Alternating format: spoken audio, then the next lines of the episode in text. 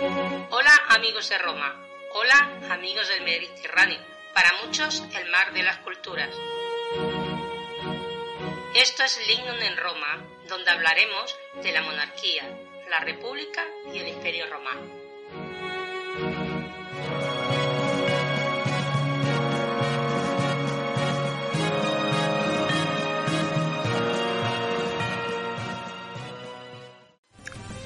Salvete, amigos de Roma.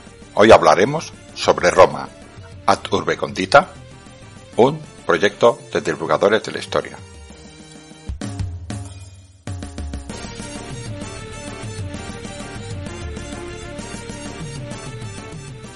Muchas de las actuales naciones de Europa, norte de África y Oriente Próximo no se entienden sin el hecho de que se asientan sobre lo que fue la ecúneme romana. Sin ese pasado romano, tales países y tales gentes serían muy distintos o directamente ni serían. Y el Día de la Romanidad pretende festejar ese origen común de pueblos que, tras la extinción política de Roma, siguieron caminos a veces muy distintos. Eso es lo que definimos como romanidad, el conjunto de naciones que en unos casos tiene su origen en lo que a nivel popular se conoce como el antiguo imperio romano y que, en otros, son lo que son gracias a la influencia de la cultura romana ejercido sobre ella. El mundo romano no surgió de la nada, sino que fue la culminación de un proceso de difusión cultural que tuvo como corazón el Mediterráneo. Aunque ya diversos pueblos habían estado intercambiando por todas esas costas y durante siglos conocimientos, productos agrícolas manufacturas y tecnología, con Roma se alcanzó la cumbre del progreso. Roma asimiló culturas previas como el helenismo, se transformó de manera radical y a su vez se convirtió en difusor de esa cultura mestiza por tres continentes, llevándola mucho más allá de las riberas visitadas en tiempos por griegos y fenicios.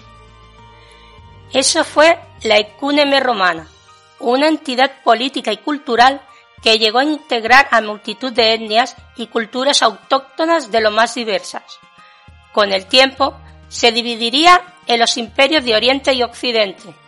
El segundo entró en un largo proceso de decadencia política que le llevó a desaparecer en el siglo V. Pero su extinción fue solo política. Durante largo tiempo, multitud de habitantes de los antiguos territorios occidentales siguieron considerándose romanos, por lo que podemos decir que la nación sentimental romana continuó existiendo durante siglos. El Día de la Romanidad, por tanto, no es un ejercicio de nostalgia, tampoco la vindicación de ningún pasado glorioso, real o supuesto. Pretende festejar que gente de tres continentes tienen raíces comunes de las que surgieron troncos muy diversos, gracias a evoluciones sociales y políticas distintas. Celebrar que dentro de una humanidad que es una, parte de ella cuenta con un pasado común que sobrevive en muchos rasgos culturales actuales. Eso es la romanidad.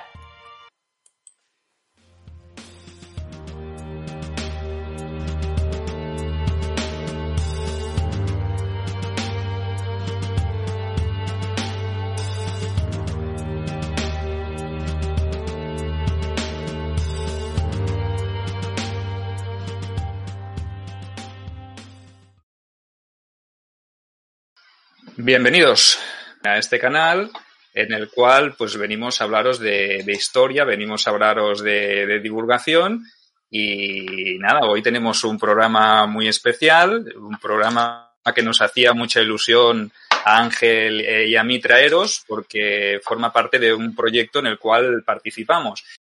Porque hoy no vamos a hablar solo de un tema en concreto, sino que vamos a hablar de varios, ¿vale? Vamos a hablaros de un, de un proyecto eh, que da título al programa de hoy, que es el eh, Apurbe Condita, la Roma de la Gens Valeria, y va relacionada con, una asociación, con algo más grande, ¿no? Con divulgadores de la historia, con otros proyectos como es Día de la Romanidad, y hemos tenido a bien pues traer aquí a un par de invitados, un par de cracks, como les llamamos aquí Ángel y yo, que son grandes amigos que son grandes divulgadores y que, bueno, que son quizá eh, elementos muy importantes para que esto, esto haya tenido, haya salido a la luz, ¿no? Que, que es un, proyecto que ya os iremos hablando más largo y tendido a lo largo del, del, programa. Pero en primer lugar, quisiera presentar, como siempre, a mi compañero de fatigas, eh, Ángel Portillo. ¿Qué tal, Ángel? ¿Estás por ahí? Pues sí, aquí estamos en la faceta técnica, ya lo sabes, ¿no?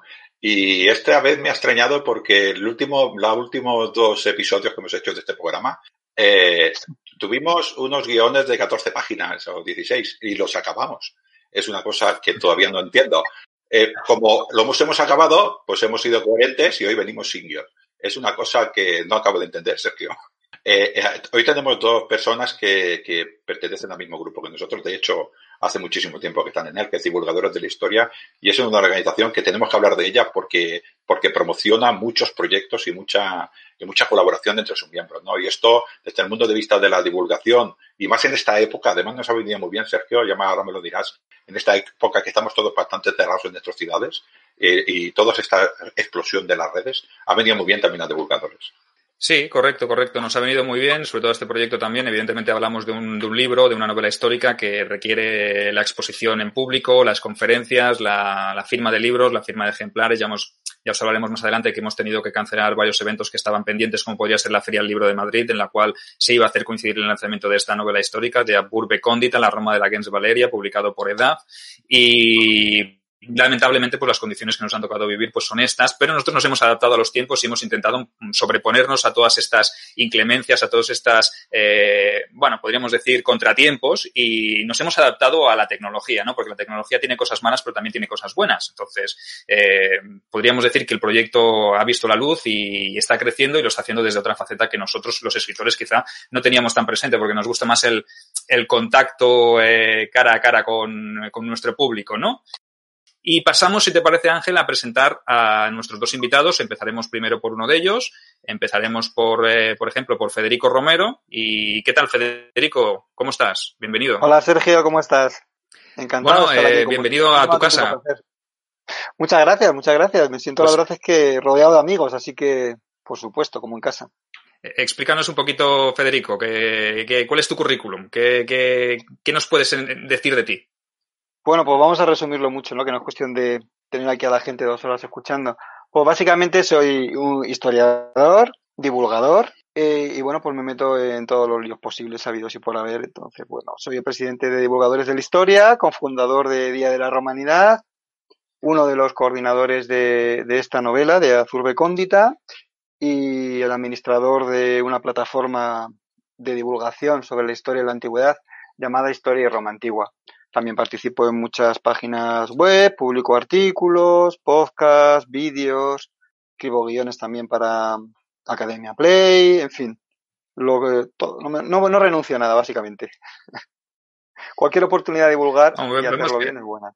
Vemos que eres un hombre como nosotros, ¿no? Que tiene todos los frentes habidos y por haber abiertos y, y, más. Y si le vienen más proyectos y le caen más cosas, pues oye, que se apunta a un bombardeo, ¿no? Eso es lo que viene a ser la conclusión de todo. No sé decir no. no suele ocurrir eso. Bueno, eh, ahora que conocéis a Federico, os presentamos a, a, nuestro segundo invitado de hoy, a nuestro colega, a nuestro compañero, a Manuel Martínez, Martínez Pinado. ¿Qué tal, Manuel? ¿Cómo estás? Muy buena, Federico. Muy bien. Aquí para discutir lo que haga falta. ¿Qué tal? Muy buena, Manuel. Bueno, pues, pues háblanos un poquito de ti también, Manuel. Pues yo la verdad es que mi currículum va más por otros derroteros, porque yo estoy más eh, la parte histórica es una parte que me ha llegado con el tiempo. Yo me formé en la Universidad de Granada en farmacia, soy doctor de nutrición humana particularmente, y, y mi trabajo habitual es eh, para la Consejería de Agricultura y Pesca, aquí en Málaga.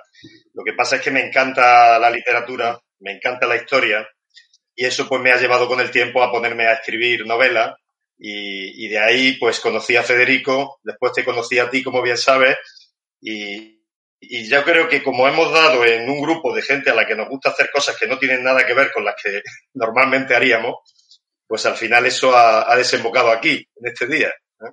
Así que en lo que es la parte de divulgación, pues yo soy aquí el, niño pequeño, por así decirlo. Vosotros sois los grandes divulgadores, yo eh, estoy como quien dice empezando, soy el novato. ¿eh?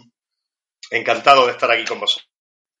Bueno, pues, pues un placer teneros aquí, ya que bienvenidos, claro, esta es vuestra casa, esta es vuestra terracita de, del bar. Entonces vamos a charlar un poquito sobre varios proyectos, vamos a charlar un poquito sobre divulgadores de la historia, que es el origen de todo esto, ¿no? El origen de, de, todo, ¿no? Lo que dio la salida, el, el, disparo de salida en esta carrera que se ha convertido eh, el, el, proyecto de, de, divulgación que tenemos todos entre manos, porque quizás eh, es el nexo de unión que tenemos todos los aquí presentes. Eh, Ángel y yo nos unen también otros proyectos, como puede ser, por ejemplo, Barking Orients, nuestro grupo de recreación, eh, pero con vosotros eh, que estamos repartidos por toda la geografía. Estamos, eh, Federico lo tenemos en Madrid y a Manuel, ¿dónde tenemos hoy? Manuel, ¿dónde estás? Pues estoy en, en Torremolinos, en Málaga. Eh, Ángel lo tenemos en, en, su tierra, en su, cerca de su, de su mar, ¿eh? que lo tenemos siempre allí, bien ubicado. Entonces, imaginaos dónde estamos, estamos muy repartidos. Y esta asociación, eh, precisamente, Divulgadores de la Historia, es una asociación que no entiende de, de fronteras y que tenemos miembros de, de, toda la geografía nacional y que últimamente se está abriendo un poco más, ¿no? Eh, Federico, explícanos un poco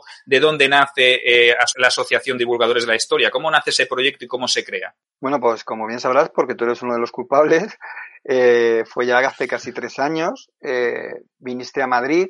Eh, yo, como administrador de la plataforma Historia Roma Antigua, te organicé un par de actos para presentar tus novelas que me gustaron mucho y, te estuvimos colaborando en su, en su promoción.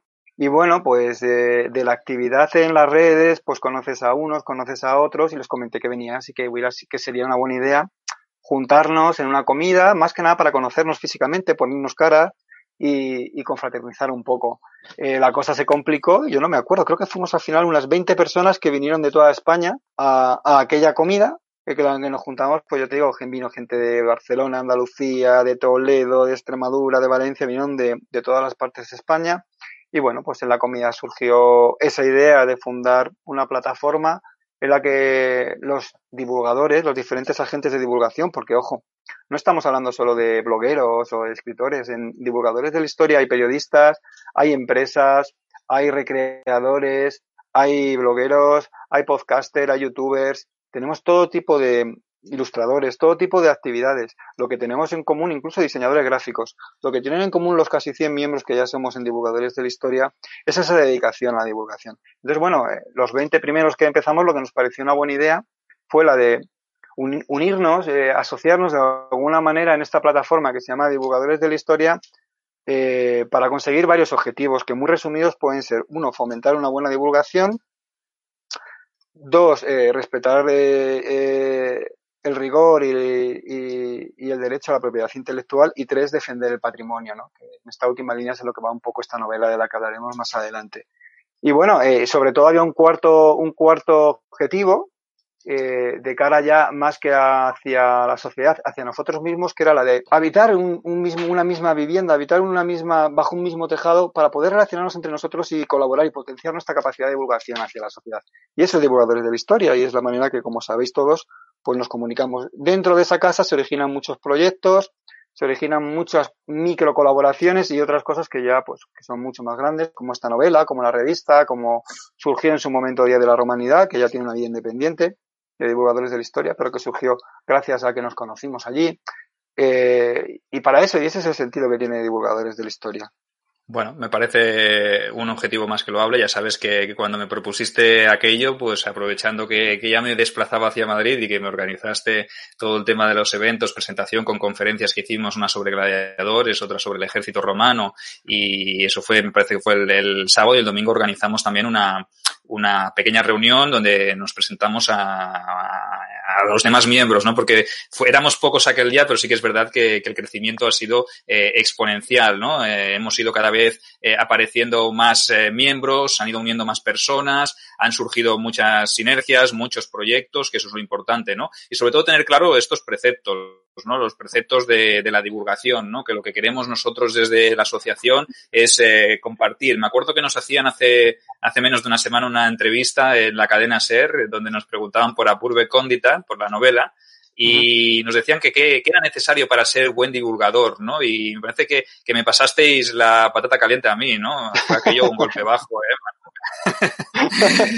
me pasaste aquí el marrón y me obligaste a hacer allí un, una improvisación porque aparte que era una, una, una, entrevista como la que tenemos ahora, totalmente sin guion, ¿eh? a, a, verlas venir, nos presentamos ahí ¿eh? a cara perro y, y lo que cayera. Y me acuerdo que lo definí pues desde el, desde el punto de vista más o menos de que el, divulgador tiene que ser alguien que le guste investigar, que le guste eh, estudiar, indagar, pero sobre todo que le, que le guste también compartir, ¿no? Porque tú puedes ser investigador y quedártelo para ti mismo. Eh, la diferencia con el divulgador es que el divulgador eh, lo que tiene que tener es el afán de compartir y tener también algunas herramientas que añadiste tú muy bien al, al comentario, Fede, que era sí. el, el, tener las herramientas de, de, orar, ¿no? De saber transmitir, porque tú puedes ser un gran historiador y no tener eh, el, el, don de la comunicación o el don de poder compartir con los demás todos tus conocimientos. Puede ocurrir también lo contrario, que seas un gran comunicador, pero que no tengas ni pizca ni pajotera de, de, de rigor, eh, de investigación. Entonces, tenemos que buscar un poquito el equilibrio, ¿no? Y los que nos ponemos delante de una cámara y, compartimos nuestro contenido, nuestro, nuestra experiencia, nuestras investigaciones, ya sea a través de un, de un vídeo en directo, a través de un blog, a través de, un podcast, eh, etcétera, etcétera, lo que tenemos que tener es esos dos valores que yo pienso que son fundamentales, ¿no? El, tener cosas que compartir y el saberlo compartir, ¿no, Federico? Sí, sí, es lo que comentábamos en la entrevista, ¿no? Eh, Realmente, y yo creo que divulgador es el mejor ejemplo. En la divulgación lo que tenemos es que estar un poquito libres de esa titulitis que muchas veces vemos en las redes no aflorar y que parece un salampión que se va extendiendo, ¿no? Oye, que yo solo, el único que puedo hablar de historia soy yo que tengo el título de historiador. Bueno, vamos a ver.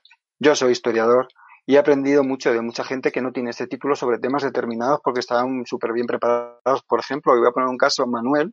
Manuel no tiene la titulación en historia. Yo he leído su libro y me he dado cuenta del dominio que tiene sobre el periodo republicano y puedo aprender mucho de mucha gente. Entonces, para divulgar realmente lo que se necesita es un dominio sobre la materia de la que estás tratando y una capacidad de comunicación que normalmente esta gente que alude tanto al título mm, no tiene. Sinceramente, entonces, las dos cosas. Dominar el tema sobre el que vas a hablar y tener la capacidad de, de transmitir lo que sabes a los demás. Básicamente, con esas dos herramientas, que no son nada fáciles de, de tener, puedes ser un buen divulgador. Sin ninguna de ellas, no si me, si me perdonáis, eh, yo añadiría de esas dos características que habéis dicho, sí, yo añadiría también la empatía. Mm. Eh, el divulgador tiene que tener empatía eh, y tiene que saber a qué público se está dirigiendo, ¿no? A veces, porque yo he tenido, me ha sucedido esta crítica, ¿no? por hacer una, un, un, post de 500 palabras, eh, estoy en Facebook, no puedo hacer un post más largo, no estoy en el mundo académico.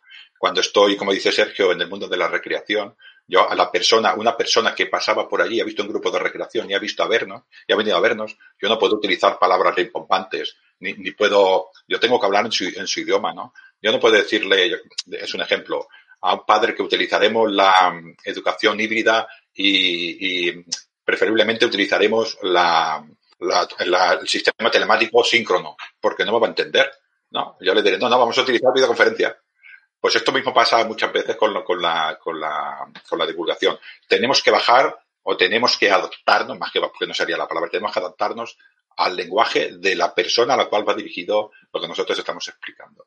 Y esto a veces hay personas que tienen mucho conocimiento y que, que no son capaces de entender esto, ¿no? Y es lo que dices tú, es un poquitín eh, gente de... Yo siempre digo, a Sergio se lo digo muchas veces, que la, los textos clásicos, romanos sobre todo, son textos hechos de la élite para la élite, ¿no? Y todavía tenemos este mal. Hay gente todavía que está en la élite y piensa que según qué tipo de cultura es solo para la élite. Para la élite. Yo contaré una anécdota que me pasó en, la docencia, ¿no? Yo soy profesor, ya lo he dicho muchas veces. Yo vengo del mundo de la, docencia. Yo soy profesor de robótica, de inmótica, de automatismos industriales, de reglamentos electrotécnicos de baja tensión. Eso no tiene nada que ver con este mundo, ¿no? Y estaba hablando con otro profesor de dibujo. Estamos hablando de los sabios griegos y de una obra de, de Diógenes Laercio, que hablaba, bueno, de varios sabios. Y una profesora de lengua, de lengua de literatura, se nos quedó mirando y nos dijo, pero vosotros leéis, como si solamente pudiera leer lo de la literatura, ¿no? Los, que, los profesores de, de, solo podían leer los profesores que explican lengua castellana. O lengua catalana, es igual.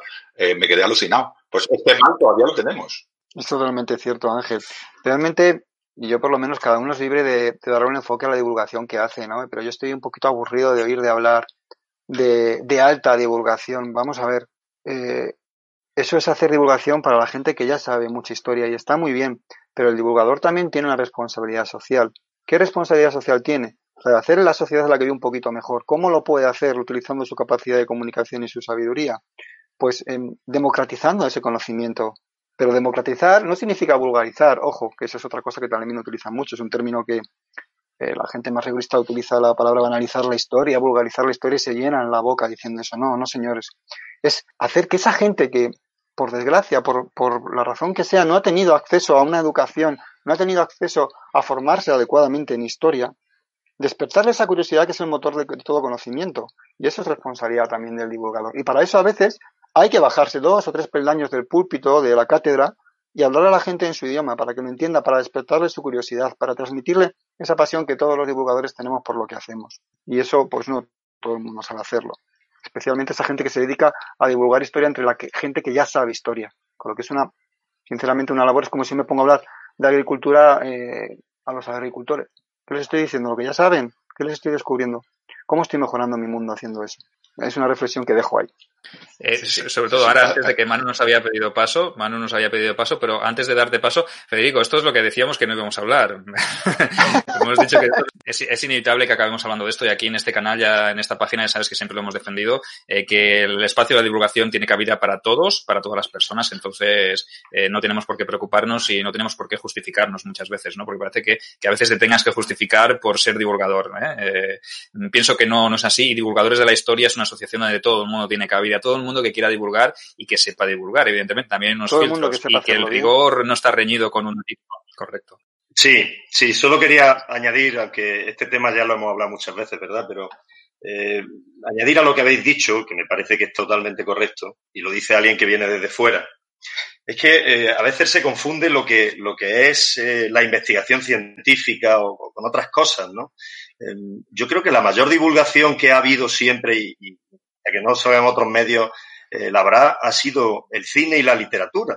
Entonces, esta es la misma polémica que se crea siempre los bestsellers, por ejemplo, ¿no? Es que es un bestseller y parece que con eso a la novela le estamos quitando valor, cuando es todo lo contrario. Una novela, por ejemplo, histórica que se convierta en bestseller, ahora mismo estaba pensando en el caso, por ejemplo, de Joe Claudio, ¿no? Una de las primeras novelas históricas, por así decirlo. Eh, lo que hace es que la gente se interese por, por, por la historia y quiera conocer más y quiera avanzar en ese conocimiento. De modo que eh, es, una, es una discusión, si me permitía, absurda. Al final divulgar es transmitir a la gente conocimiento de la manera que sea. Luego, si esa gente quiere informarse más en detalle de cualquier tema, y lo digo todo esto porque a mí me ha pasado así. A mí lo que me ha hecho interesarme por la historia y, pido perdón antes de nada por mis profesores, los que he tenido de historia, que eran muy buenos, pero reconozco que si ellos me hicieron interesarme fue poquito. Lo que a mí me hizo interesarme por la historia fue el cine y fue la novela. Yo me interesé por la historia viendo yo Claudio, leyendo yo Claudio, leyendo eh, más recientemente a Santiago Posteguillo. A mí eso es lo que me ha hecho interesarme por Roma, interesarme por Grecia, interesarme por Alejandro Magno. Cuando he leído novelas y cuando he visto películas, luego ¿Qué mal hay? Es que no hay ninguna razón para discutirlo. El que critique eso lo está criticando de una manera absurda. Es como ha dicho Fede. Yo lo que quiero es contar historia para los historiadores. Eso no es divulgación, eso es otra cosa. Es una, eh, una reunión interna para hablar de, de, temas concretos. Solo quería hacer ese, ese llamamiento a la cordura. Bueno, pienso que es, que es importante que, que, lo, que se recalque este, este mensaje, ¿no? Porque es un poco el trasfondo de divulgadores de la historia, ¿no? Eh, no es un grupo ni mucho menos elitista, en el sentido de que todo el mundo tiene cabida, no es un mundo academicista, no tenemos eh, esa titulitis aguditis que parece que, que, que, hay espacio para todos, que la historia es muy grande, ¿no? y, ojo, ¿eh? En divulgadores de la historia hay decenas de historiadores profesores, arqueólogos, eh, de instituto, de universidad, hay gente muy, muy cualificada. En algunos temas incluso tenemos a los mejores expertos, como en arqueogastronomía. Pero una cosa es esa y otra cosa es mirar a los demás por encima del hombro. Bueno, eh, si os parece, hecho este alegato inicial, ya hemos definido eh, lo que queremos nosotros que sea divulgadores de la historia. Esperamos que nuestros oyentes eh, no se ofendan ni les moleste, porque realmente siempre nos han seguido un poquito en la línea de, este discurso, ¿no? Realmente nosotros estamos aquí para divulgar, ¿verdad, Ángel? Cuando montamos este proyecto, ni mucho menos lo hicimos pensando en lo que llevaba cada uno de currículum. Si yo era licenciado en historia o tú eras profesor de robótica, eso es lo de menos. Lo que nos une a todos aquí es la pasión por la historia, la pasión por Roma, por el mundo antiguo y en general, pues por divulgar, ¿verdad? Que, que sí, Ángel, lo podemos hacer así como conclusión. Sí, sí, yo, mi pasión, lo he dicho muchas veces, yo soy docente por vocación y mi vida desde los 15 años es enseñar. Y lo que aprendo lo tengo que transmitir. Eh, me enamoré de la historia de, de Roma. Eh, la gente igual no se lo cree, yo soy del mundo científico y empecé con astronomía y mecánica cuántica y precisamente con unos libros muy sencillitos que son Asterix, se los compré a mis hijos. Eh, yo ya tenía mi, mi, mi, bagaje de Roma porque, como tú has dicho, vivo en el Mediterráneo, lo veo cada día, ¿no? La persona que ve el Mediterráneo cada día se tiene que enamorar de las culturas mediterráneas, ¿no? Pues este Asterix fue el que me hizo empezar a leer otros libros, eh, Rubicón y tal. Fue, empecé y, y cosas que había dejado en el pasado de vivir en una ciudad que pisaba como Baétulo, que pisaba las ruinas, eh, por circunstancias de la vida, eh, pues bueno, los funcionarios vamos donde nos mandan, ¿no? Eh, a partir de ahí, de mis hijos, empecé y llevo unos, unos cuantos años que todo lo que devoro es Roma. Y la chispa, no, no, yo estaba enamorado de Roma, pero la chispa fueron los libros de Asterix que les compré a mis hijos. Tú también bueno, y ahora, y ahora mira, ¿no? Y ahora mira qué tienes, pues ahora tienes una trilogía, tienes eh, varios proyectos también en, en, Liza, tienes también, formas parte de la Burbe Cóndita, o sea que, ¿qué, qué tenemos? Esto nos conduce, eh, esta, este último alegato, esta última frase, esta última reflexión que nos ha hecho Ángel, pues nos conduce a la siguiente pregunta, ¿no? Y es eh, al legado eh, que tenemos en común todos y la herencia esa y esa tradición que tenemos, que es la herencia de, de Roma, ¿no? Entonces, eh, la herencia de Roma es lo que intenta un poquito también rescatar o sacar a la luz o hacer eh, más eh, eh, llevadero y al alcance de cualquiera el proyecto, otro proyecto surgido de divulgadores de la historia, que es el proyecto del Día de la Romanidad, del cual pues tú eres uno de los impulsores, uno de los principales impulsores, Federico, y que te invitamos también a que nos expliques un poquito en qué consiste esto y que nuestros videoyentes pues sepan qué es lo que mueve Día de la Romanidad o qué es lo que intenta transmitir. Bueno, la Asociación Romanidad lo que promovió fue el, evento Día de la Romanidad, eh, fundamentalmente como una reivindicación, como una manera de, de hacer patente, de sacar a la superficie esa herencia común que nos regalaron nuestros antepasados, que nos legó Roma y que nos impregna en un montón de aspectos que, que ni siquiera somos conscientes. Nos impregna en el idioma, impregna nuestras leyes, impregna nuestra dieta, impregna nuestros valores, impregna hasta nuestras maneras de descansar, ¿no? Nuestra ética, nuestra moral. Eh, y, y, bueno, viendo que la gente no era lo suficientemente consciente de esto, pues León Arsenal, a idea de León Arsenal, nos propuso a Pedro José Villanueva, que es un politólogo, y, y a mí, ya os he dicho que era historiador, León es, es un veterano escritor. Pues empezar con esto, hablar con asociaciones, eh, pues nos pusimos también, pedimos ayuda también a divulgadores de la historia, a sus miembros, para que nos ayudaran a moverlo. Y bueno, esta es la tercera edición. Eh, esto de, del COVID nos lo ha echado todo un poquito por los suelos, pero bueno, eh, este año ya íbamos, eh, el año anterior ya habíamos hecho 40 celebraciones en toda España en un solo año, el año anterior fueron 20, incluso alguna también en Latinoamérica, en Estados Unidos. Fue un, fue un boom, porque lo que le dijimos a la gente es, bueno, este es vuestro día, elegimos el 4 de septiembre como una fecha meramente simbólica, porque alguna había que poner, pero lo hemos estado celebrando a lo largo de todo el año y ha habido celebraciones con, con cientos de personas, sobre todo especialmente fuertes en lugares con una romanidad muy, muy importante como Sagunto, como Santiponce, como La Coruña, también lo habéis celebrado en, en Barci, ¿no? Decenas y decenas de municipios en toda España y, y, fuera de España. Con lo que, bueno, estamos muy contentos este año por responsabilidad social, básicamente a raíz de la plaga que, que nos afecta. Básicamente, cuando más actos hacíamos era en verano, que es cuando más confinados y más encerrados hemos estado, decidimos suspenderlo todo y limitarnos durante este año hasta que todo esto pase a hacer una serie de vídeos con los mejores expertos en cada tema relacionados con esto de la romanidad, entre los cuales estás tú, que has participado en alguno, Manuel creo que también ha participado en algún vídeo de diálogos de la romanidad.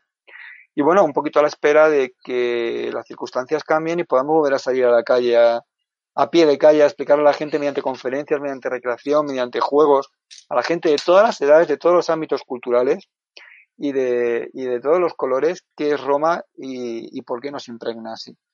¿Y por qué somos más romanos que otra cosa? Eso es Día de la Romanidad.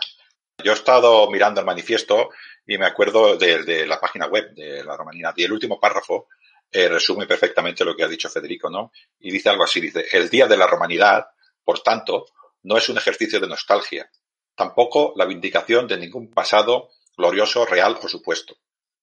Pretende festejar que gente de tres continentes tienen raíces comunes de las que surgieron troncos muy diversos gracias a evoluciones sociales, políticas y distintas.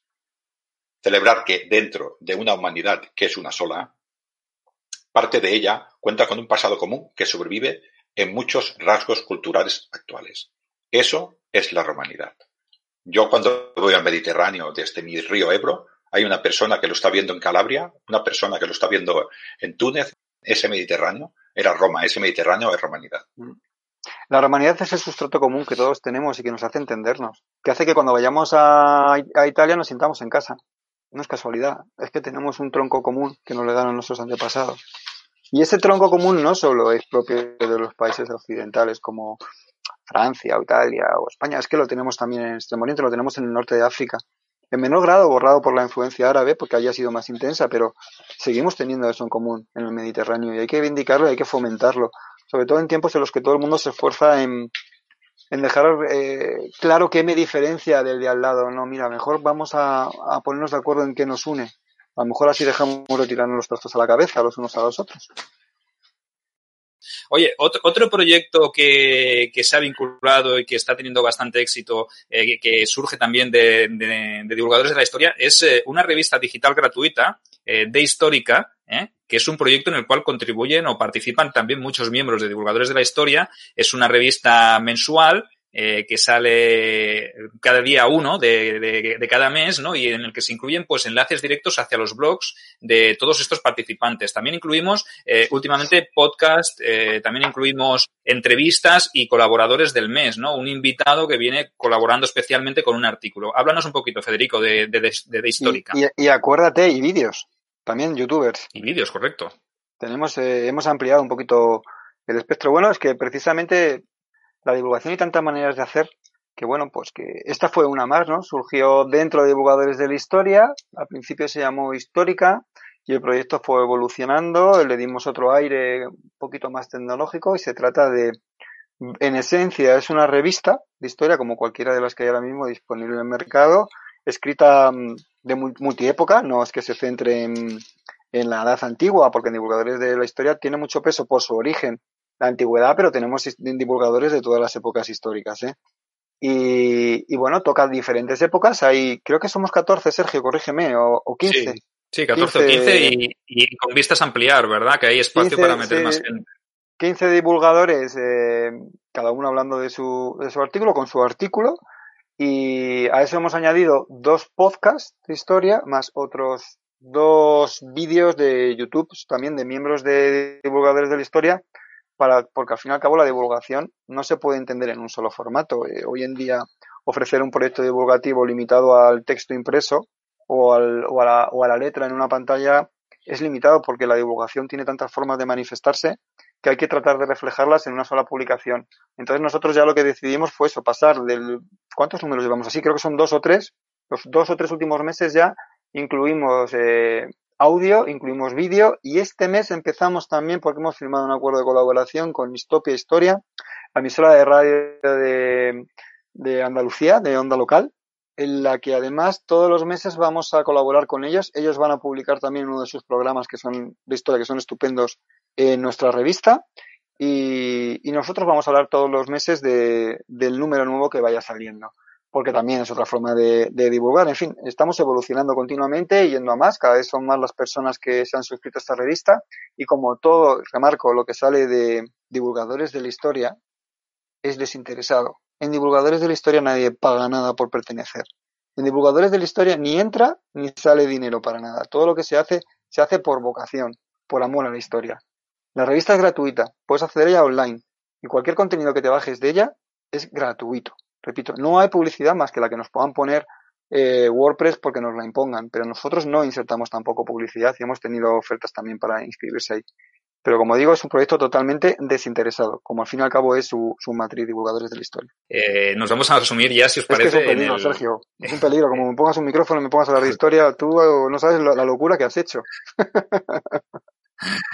Bueno, una locura no, porque seguramente que todo el mundo lo, lo está disfrutando, Federico. Eh, pero vamos a sumergirnos ya en el, en, el, en el proyecto que da título al programa de hoy, porque en, a las 7 tenemos una conexión especial. Eh, o sea, a las 7 va, va, a entrar una invitada eh, de lujo, una invitada muy conocida, que va a venir a hablarnos también de su vinculación eh, con, con, el proyecto a, a, Burbe Cóndita. Y ahora, eh, si os parece, pues vamos a darle voz a, a Manuel y él nos va a explicar cómo nace, eh, de dónde nace, porque nace de su, de su mente, de su mente nace este proyecto a Burbe Cóndita. Manuel, explícanos un poquito la inspiración divina y quién te, si, si, en un sueño alguna noche te vino una iluminación, una inspiración de algún dios y te dijo, tenéis que escribir una novela.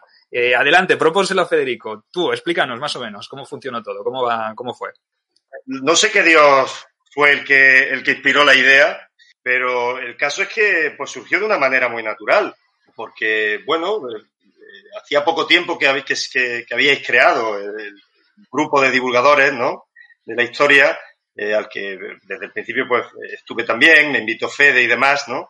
Y, claro, pues, teniendo en cuenta que había tantos escritores y tanta gente dedicada a la divulgación, pues parecía lo más, lo más sensato, ¿no? Eh, eh, plantear algún proyecto que involucrara a todos esos escritores, a todos esos divulgadores y que, y que fuera además sobre todo divertido.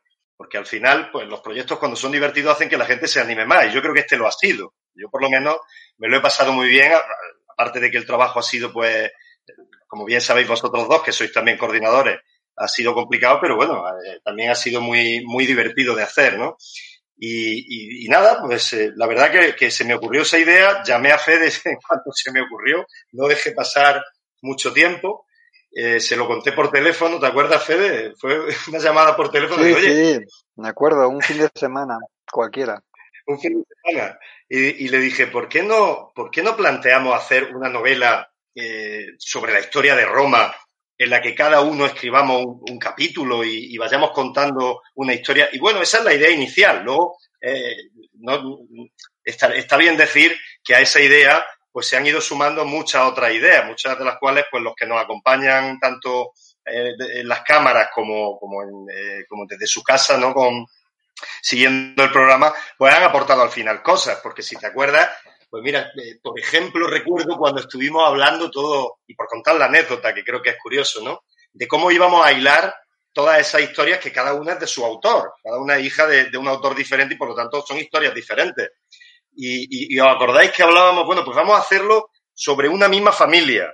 Creo que fue Fede el que dijo, pues mira, una familia que ha existido toda la historia de Roma han sido los Valerios. Y entonces estuvimos hablando, ah, pues venga, vamos a hacerlo con los Valerios, me parece buena idea.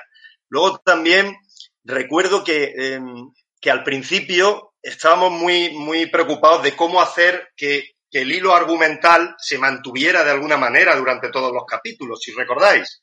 Y entonces estuvimos incluso hablando dentro del grupo de divulgadores con la participación de todos los, no solo de los que iban a escribir, sino del resto del grupo, ¿no?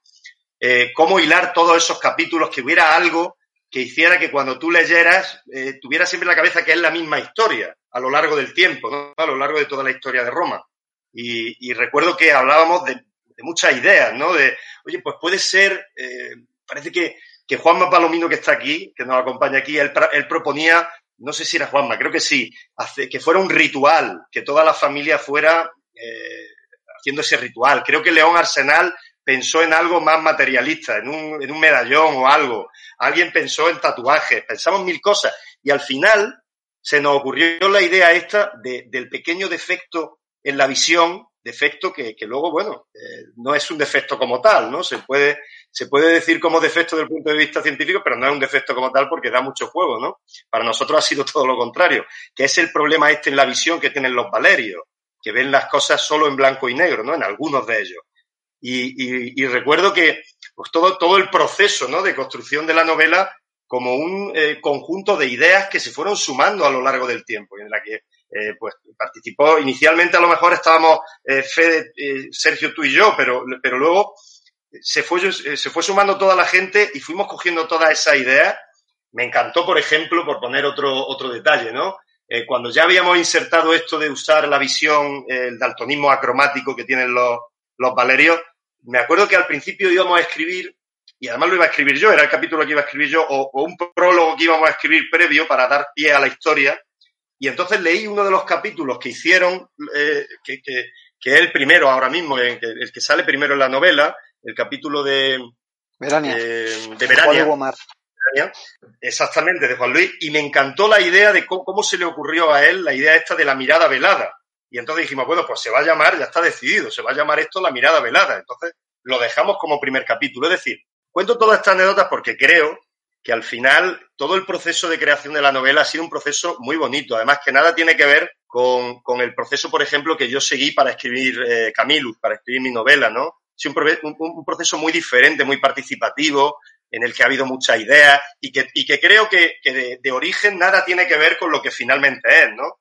Ha, llegado mucho más lejos de lo que, de lo que inicialmente en esa conversación que tuvimos primero Fede y yo, a la que luego te incorporaste tú, Sergio, y estuvimos dándole vueltas, pues de, de, de, ese origen pequeñito a lo que ha ido el proyecto, creo que, creo que es para sentirse orgullosos todos, no solo los que lo hemos coordinado, ni los que han participado como autores, sino toda la asociación debería sentirse orgullosa de un proyecto que ha unado a todos y que ha hecho que, que de alguna manera todos queramos intervenir en esa historia y, como habéis dicho al principio, como hemos dicho, divulgar al final, porque también se trata, en una novela, yo creo, de historia, en una novela histórica, se trata de divulgar y se trata de divertir.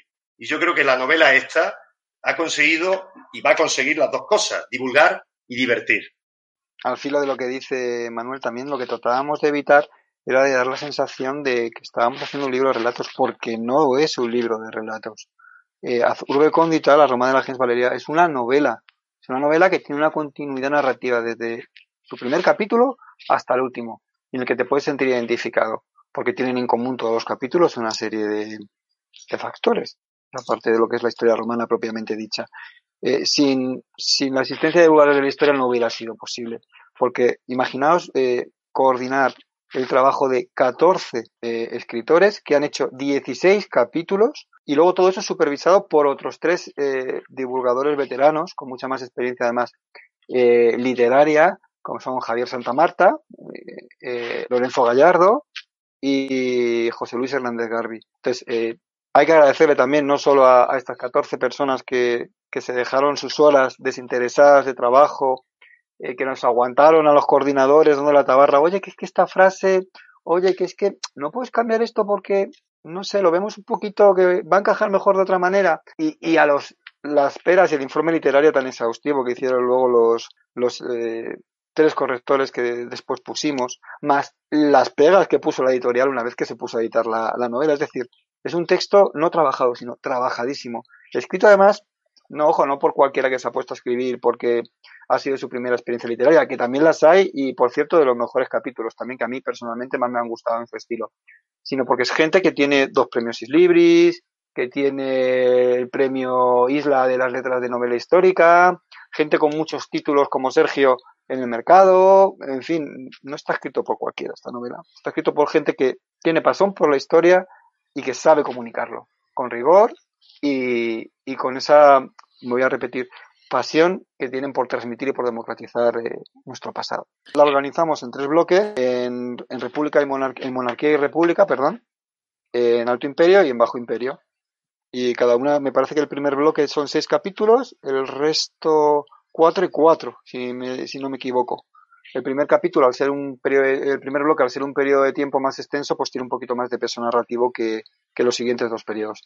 Manuel, explícanos, eh, aparte de todo esto ya, de lo difícil que es, ¿cuál es el objetivo final de esta novela histórica que hemos escrito eh, 14 autores, que se han supervisado por tres correctores y que ha sido trabajada o llevada hasta la parte final por el gran León Arsenal, que nos ha puesto en contacto con la editorial EDAF y que ha hecho que todo esto sea posible? Explícanos cuál es el objetivo final, eh, para que nuestros eh, videoyentes se animen más todavía a hacerse con un ejemplar. Sí, en efecto, aparte del objetivo inicial, podemos decir que, como hemos dicho, es divertir al público al final y, si pueden además aprender un poco de historia de Roma, interesarse por historia de Roma, pues mejor. Pero también es verdad que hay un objetivo último que es ayudar a, una causa eh, benéfica, a, ayudar al, mantenimiento de, eh, del puente de Alcántara, una obra maravillosa de, las tantas que hay en, España ¿no? y, en, y en el mundo de, que nos dejaron, nos legaron los romanos y que sin embargo, pues, como sabéis, pues tiene ciertos problemas porque sigue teniendo tráfico que, que circula por encima, eh, está en un estado que cada vez va siendo más preocupante de deterioro. Y, y bueno, también efectivamente tuvimos claro desde el principio que esto no iba a ser solo una novela para obtener eh, beneficios nosotros, sino que queríamos que esos beneficios fueran también a parar a, una causa de esta naturaleza. Eh, se propuso el puente de Alcántara, yo creo que fue una muy buena elección porque eh, es, un, es una obra que la requiere además. Hay otras que a lo mejor pues, han tenido, han corrido mayor suerte y están mejor cuidadas. El Puente de Alcántara está claro que lo necesita. Y, y además eh, creo que eso también hace que nos motive más el, el, hecho de escribir. Cuando uno lo hace solo por interés propio, pues es una buena motivación, pero cuando sabe que lo está haciendo además por una buena causa, yo creo que eso eh, te da todavía más ganas de, de participar en proyectos como este. Eh, ¿Y qué hay de, la portada? ¿Qué nos podéis decir de la portada? Eh, qué tan chula que, se ha elegido. Eh, también, también tuvo su, su qué, ¿no, Federico? Sí, nos costó mucho. Antes que nada, una precisión. Decir que todo el royalty que va que genera esta novela, que además es mayor que el de una novela normal porque la editorial Edad es consciente de que está en un proyecto social, es un proyecto benéfico para nuestra sociedad, va a, a, la Asociación Historia, Arte y Cultura de Alcántara, que lleva años, como ha dicho bien Manuel, clamando en el desierto porque los problemas que tiene el puente de Alcántara tengan solución. De momento infructuosamente, pero lo que hay que hacer es seguir dándoles toda la fuerza desde divulgadores de la historia y desde la novela Azul Recóndita para que sigan en esa labor de lucha. Eh, la portada, madre mía, la portada también nos costó mucho trabajo. Es que cada cosa que lleva una novela lleva muchísimo trabajo y, y muchas discusiones, ¿no? Fueron muchas las posibilidades. Al final optamos por la loba capitolina, ¿no? Por ese símbolo de, de, de, de la ciudad que todo el mundo, sencillamente, cuando lo ve, lo identifica automáticamente con, con Roma, ¿no? Yo creo que fue básicamente eso. No sé qué opináis vosotros dos, pero. Pero además. Fue lo que nos inclinó. Además, hay, hay un detalle adicional y es que, si os acordáis, inicialmente eh, la, las portadas que nos proponía la editorial eran portadas mucho más coloridas, eran sí. portadas y fue eh, también en ese en todo ese trabajo de decisión y tal donde dijimos oye y por qué no tiráis también un poco del, del blanco y negro ¿no? para para re recordar un poquito el tema de esta visión de la que hemos hablado no de esa de ese eh, esa particularidad de la visión de los valerios del de blanco y negro no de modo que sí efectivamente la portada fue otro otro tema a, a, a ir viendo con, con, detenimiento. Daría para, para, un buen rato hablar sobre las distintas reuniones que, que, tú conociste además también en primera persona, Sergio, que tuvimos respecto de la portada. Mm, solo de la portada.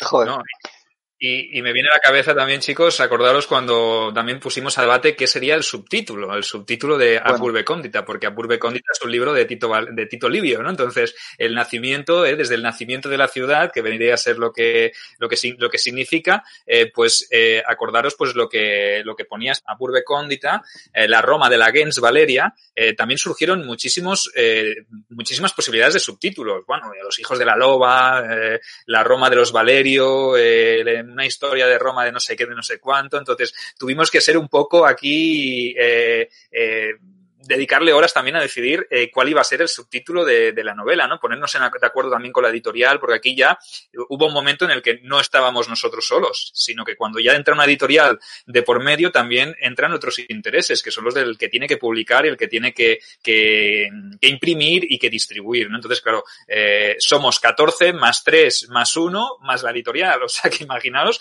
lo difícil que es gestionar todo este proyecto, ¿no, Manuel? Porque que, ¿tú cómo lo ves? Es difícil, ¿no? Gestionar un proyecto tan grande con tanta gente? Sí, sí, no, ya te decía que ha sido muy divertido. Esto ya cada uno que lo entiende como quiera, pero ha sido muy divertido coordinarlo todo. Eh, en cualquier caso, sí que es verdad, y, me gusta que lo menciones, eh, debemos hacer una mención especial tanto a, la figura de, de, nuestro amigo León Arsenal, que la verdad que él eh, ha participado no solo prologando la novela, sino, sino con mucho, poniendo muchas ideas y, a mí me gustaría también decir lo, bien que hemos trabajado con EDAD. ¿eh? Me, parece eh, que se han portado estupendamente. Siempre han escuchado las ideas que le hemos puesto encima de la mesa en las varias reuniones que hemos tenido con ellos, eh, que además no eran solo ideas nuestras, eran ideas de todo el colectivo de divulgadores y han sido muy respetuosos siempre eh, en contra de lo que yo he tenido ya experiencias con editoriales y en contra de lo que de lo que he podido ver antes, pues ha sido muy, muy, muy amables con nosotros a la hora de escucharnos, de intervenir incluso en las reuniones, es decir, dar su opinión, eh, asesorarnos, pero también dejando siempre la puerta abierta y, la última elección casi a nosotros, eh, en la mayoría de los casos, en cuanto a este tipo de decisiones. Y eso creo que es bueno decirlo, porque, porque eh, no siempre se encuentra uno con una editorial que te respete tanto la idea y te respete tanto el camino que tú quieres seguir, entienda bien hacia dónde vas, ya, bueno, ya lo ha dicho Fede, incluso se han involucrado también elevando las regalías en el, en el asunto de, del objetivo benéfico de la novela, de modo que, esa mención especial creo que también es bueno hacerlo. ¿eh? eh está, está portándose muy bien, lo está haciendo muy bien con nosotros.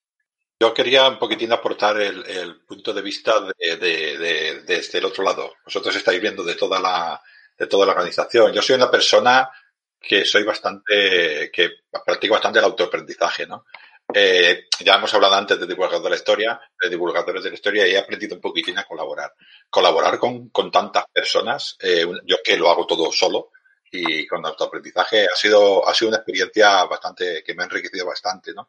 Eh, desde qué pensar en la historia, eh, cuando la di, cuando rectificaron, cuando, bueno, la, típica, las típicas rectificaciones, ¿no? Yo ahora tengo una obra mía en, en lectores cero y cuando me venga toda la información tendré que rectificar, ¿no? Pero todo, todo este aprendizaje, la corrección, eh, coordinarme con algunos conceptos, ¿no? Eh, a mí me ha, me ha enseñado, eh, me ha enseñado bastante, ¿no? Y luego he, visto en algunas historias que, he leído, eh, que las tengo que volver a leer porque las leí, yo algunas historias las he leído muy primerizas, ¿no? Y, y, he visto eh, cómo ha evolucionado, por ejemplo, la de Sergio, ¿no? He visto cómo, cómo han ido evolucionando las historias. Incluso he visto, vi, el otro día eh, leí la mía, original, y la mía que he entregado. O sea, que aparte de que, como decís vosotros, el proyecto del libro ha ido evolucionando, el proyecto de cada historia, que sepa la gente que también ha ido evolucionando y además ha ido eh, coordinando con la mirada velada y la Game Valerio, ¿no? Y eh, lo, lo, lo, bonito que es ver, como tú estás explicando un, hecho significativo de Roma y otra persona que le gusta la divulgación está explicando otro y cada uno hemos escogido eh, un periodo. Eh, me acuerdo los problemas que tuvimos, Sergio, cuando para no chafarnos, porque claro, al final todos nos gusta Roma, ¿no? Y el Alto Imperio, pues al final igual todos podíamos escribir sobre Trajano, ¿no? Y, todo este tema, yo desde mi punto de vista de un autor de una simple historia, que todo esto me, lo, he seguido porque he ido leyendo las comunicaciones, ¿no? A través del LAC y a través de los grupos de WhatsApp, ¿no? Pero yo como autor también he disfrutado mucho y he crecido mucho y me veo capaz ahora, o he preparado si alguna vez cometemos la locura de tirar otra parte de esto. Bueno, yo creo, yo creo que esto sí que está en, en, cartera, o sea que ya os avanzamos que habrá proyectos como este, o, eh, igual o más interesantes. Y desde el punto de vista de la coordinación, también tengo que decir que, Federico, Manu y yo le hemos dedicado muchísimas, muchísimas horas de nuestra vida. Eh, hemos tenido muchísimas reuniones, eh, nos hemos hecho videoconferencias, hemos hablado por WhatsApp, hemos llamado a, por WhatsApp a tres voces, nos hemos reunido con los coordinadores, luego con, perdón, con los correctores, luego con la editorial. O sea que le hemos dedicado muchísimas horas. A veces hemos tenido que, eh, que, decir cosas delicadas a los autores, que nos habéis respondido muy bien, que tenemos que decir que todos os habéis portado muy bien y habéis siempre aceptado todas las correcciones que os hemos eh, sugerido y que han venido, porque primero os hemos corregido nosotros, luego se han corregido los coordinadores, luego la editorial. Entonces, como veis, hay un proyecto de, rigor muy alto y le hemos dedicado muchísimas horas a este proyecto. Entonces, el, el, resultado, eh, como os informamos y como os avanzamos, es un resultado que, es totalmente magnífico. ¿Y qué os parece ahora si cada uno de nosotros eh, lee un fragmento de su capítulo para que nuestros videoyentes eh, mm, se decidan, si no se han decidido ya, que yo creo que ya se habrán decidido, porque a ver, el fin de, este proyecto ya os decimos que no es llenarnos los bolsillos, porque aquí en Divulgadores nada es para llenarse los bolsillos, sino que el proyecto es para contribuir a la conservación del puente romano de Alcántara. Y bueno, os leemos un fragmento, a ver si os interesan eh, cuatro pequeñas historias de, esta, de estas 16 que, va, que hay en total. O sea, que, ¿qué te parece, Manu, si empiezas tú que, que eres, que has sido el coordinador de Monarquía y República y que tienes dos relatos y que uno de ellos está, los dos están en la, en la misma parte, en Monarquía y República? ¿Qué te parece si empiezas y nos lees un fragmento del que quieras o de los dos, lo que tú decidas. Bueno, pues empiezo yo. Lo que pasa es que la verdad que me lo habías dicho además y, he tenido la negligencia de que no me he preparado ninguno, así que voy a empezar a leer por el principio el capítulo. Año 363 a Burbe Cóndita. Es decir, 390 antes de Cristo. El rojo y amarillo de las lenguas de fuego lamía los muros de adobe de casas y templos mientras los gritos enfervorecidos de los bárbaros se confundían con los de angustia y desasosiego de los habitantes de la ciudad. En los 373 años que distaban desde su fundación, no habían conocido derrota como aquella. Ni durante la época de los reyes, ya lejana, los interregnos, los decemviros, los dictadores, durante los más de cien años de aquella república, enemigo alguno había logrado cruzar los muros, atravesar el Pomerium y, y alcanzar el corazón mismo de la ciudad. Creo que así está bien, es el inicio de mi capítulo. Eh, curiosamente yo, no sé si queréis que hable un poquito de, de, de ese trozo o, o, queréis leer todo y luego hablamos. Yo si, si queréis, si gustáis, Yo al principio, cuando, cuando tuve que elegir sobre el periodo, hablé con, con Sergio y con Fede sobre qué periodo, claro, esto es lo que han contado, ¿no? Fue complicado porque al, final podía darse el caso de que todos quisiéramos escribir lo mismo, ¿no? Yo ya tenía experiencia y era donde, donde más cómodo me, siento porque he investigado mucho para mi novela en, la parte de la, de la, República Romana, sobre todo en la época de Camilo, de, Marco Furio Camilo. Entonces Fede me dijo, pues nada, tú eh, escribe el capítulo sobre Camilo y, y, ya está. Entonces yo al principio acepté y dije, vale, pues, pues sí, es verdad, lo voy a escribir Camilo. Pero luego me di cuenta, investigando, de que había un personaje que me encantaba, que era Publio Valerio Publícola, que era un, un Valerio, es real este personaje, luego si queréis podemos hablar de esto, hay personajes en la novela que son reales y personajes que son inventados, el mío en este caso era real, era, es de hecho uno de los padres de la República, le pusieron Publícola por, por, por, amigo del pueblo, porque fue creador de la República, ¿no? Y, y, y, y el que junto a, a, Bruto, al antepasado del conocido Bruto que, asesinó a César, pues crearon, eh, echaron al último de los reyes, a Tarquinio, y crearon la República, ¿no? Y entonces, claro, de repente pues me encontré con que había empezado a escribir sobre, sobre la época de Camilo, eh, lo que he leído es el inicio de la, es la invasión de los galos, eh, la única vez creo que, que, los galos conquistaron Roma casi entera, llegaron a, a, rodearla por completo, con excepción del Capitolio, ¿no? Y entonces se me ocurrió, pues que en vez de hablar de, la época de Camilo, iba a hacer un, cameo de Camilo, pero realmente iba a hablar de, la, de una época anterior, del antepasado de, este hombre que, que, está ahí en ese momento, que es también un Valerio, pero voy a hablar de su antepasado, que era eh, Valerio Publícola, ¿no? Entonces, al final, pues por eso en mi capítulo empieza en una época muy cortito, que es la época de Camilo, luego va hacia atrás en el pasado para conocer al antepasado de este hombre que, que van a enjuiciar en ese momento porque es uno de los que se ha quedado dormido en su guardia y, de no haber sido por los gansos, pues eran los galos entrados en el Capitolio, arramblado con todo y probablemente la historia de Roma es uno de esos puntos. Me gusta porque es uno de esos momentos en los que la historia de Roma, por una cuestión, vamos a decir, divina, no cambia radicalmente. Podía haber sido una historia completamente distinta, la historia de Roma, de haberla, eh, de, haber, de haber caído el Capitolio, ¿no? Entonces, bueno, esa es un poquito eh, la historia de, ese capítulo, la historia que hay detrás del capítulo, ¿vale? Muy bien, oye, encantados. Pues eh, lo hacemos por orden cronológico, entonces el siguiente, por, mm, por infortunio, soy yo, ¿vale? O sea, os tendré que leer eh, un, un extracto de uno de los dos capítulos que yo, que yo he hecho. Os leeré el del Alto Imperio, que está dedicado a los tiempos de, de Augusto. Entonces, el capítulo se titula mm, La sombra de Livia Drusila. ¿Eh? y empieza en Roma a principios de agosto del año 767 a Urbe Condita, es decir, el 14 después de Cristo. Y dice así, no siempre se tiene ocasión de ser invitado por la mismísima Livia Drusila, emperatriz de Roma, esposa del gran Augusto, a su residencia en el Palatino. A Cornelia no le gustaban demasiado los banquetes, pero había hecho de tripas corazón para acompañar a su esposo Marco. Era por todos sabido que rechazar una oferta de la mujer más poderosa del imperio podía ser más perjudicial que beneficioso. No le quedó otra, aunque su ánimo estuviera poco dispuesto para, eh, para tal seranum. Habida cuenta de lo que llevaba en sus entrañas. Desde que su padre le había entregado en matrimonio a un hombre de clase senatorial, su vida había cambiado. De la apacible tranquilidad de la que podía disfrutar una jovencita de 16 años, había pasado a tener que ocuparse de la gestión de una domus y de todo lo que ello implicaba. Asignar tareas a los esclavos se le hacía un mundo. Por ello, siempre procuraba derivar esa función en Milón, el atriense, que parecía disfrutar de un rango superior al del resto de los siervos aunque en algunas ocasiones había eh, apreciado en ese griego cierta altanería y severidad al tratar a los que eran sus iguales, jamás le había comentado nada a su esposo, y es que Milón había estado muchos años al servicio de la familia de Marco, y era de total confianza.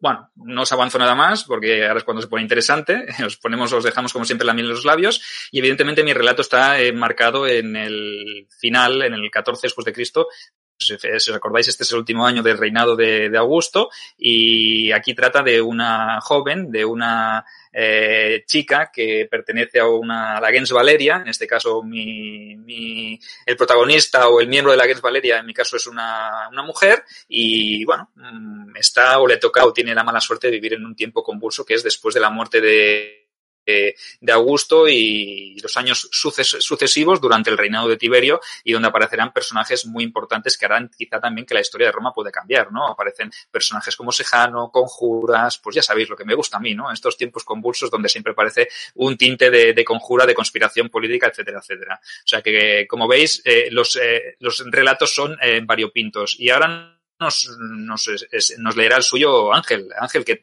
también tiene un capítulo en el Alto Imperio, y si te parece, pues nos lees también un fragmento. Pues sí, sí, os leeré. El mío está ubicado en, el año 850, a Turbecondita.